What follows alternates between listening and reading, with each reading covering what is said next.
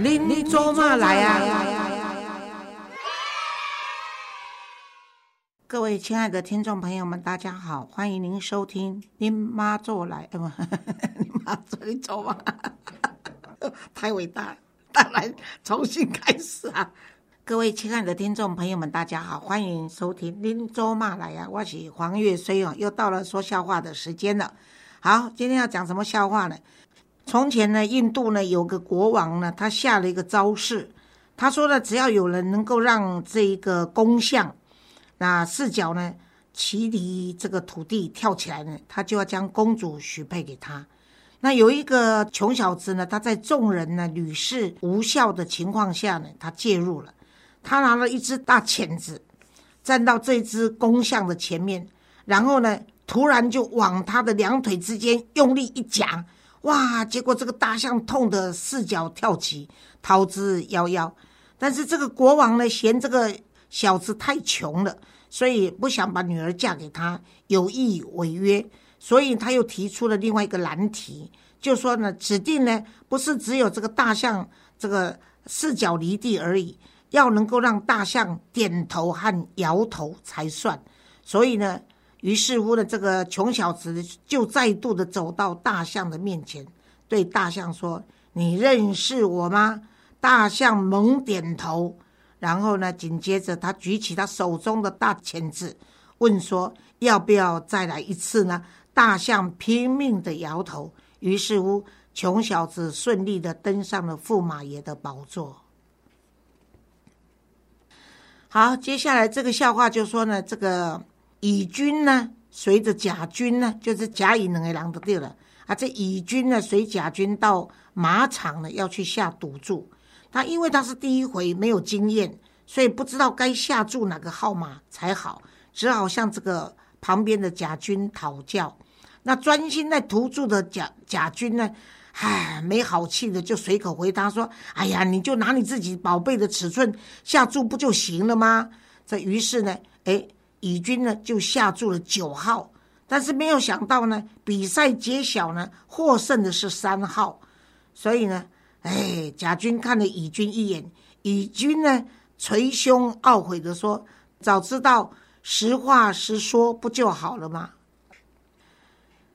那这个笑话呢，接下来这个笑话叫做笑不出来哈。有两位探险家被这个土人呢捕捉了以后呢。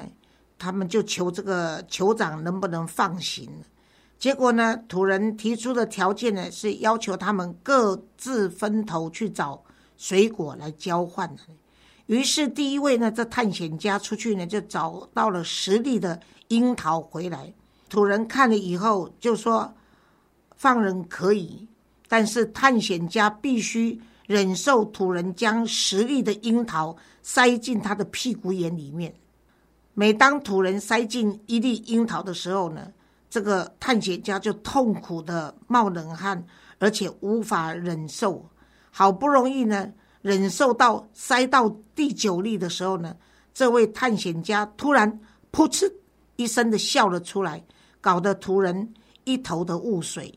原来这位探险家看到他的另外一位同伴回来了，但他手中抱的是好几颗的。榴莲。接下来这个笑话叫做“指鹿为马”。说呢，有一位美国大兵呢，在阿拉伯作战的时候呢，抽空呢想找个地方泡妞，于是他就问军营外面不远的一家老百姓是否知道哪里有门路呢？但是这位老百姓呢，他在语言不通的情况下，只好用眼神投射的，以及用手指指向一个方向。结果这位大兵照着意思看过去。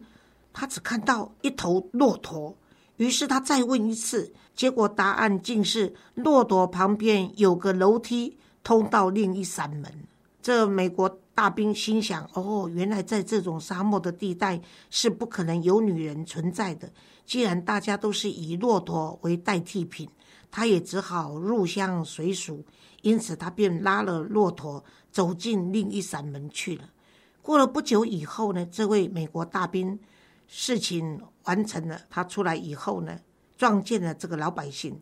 那这位老百姓很惊讶的说：“啊，你怎么这么快就解决了呢？”那这时候换这个美国大兵惊讶的问说：“哎呀，原来你会说英文呐？你说我这么快是什么意思啊？”啊，这个老百姓说：“哦，我的意思是说，别的大兵骑骆驼到城里去找女人，来回至少也要一两个钟头。没想到你十五分钟不到就已经完成了。”这个阿拉伯老百姓说完以后，这个美国大兵三条线。希望这几个笑话能够带给你一个至少小小的愉快，让你心情转换一下，好不好？啊，我们下次空中再会喽。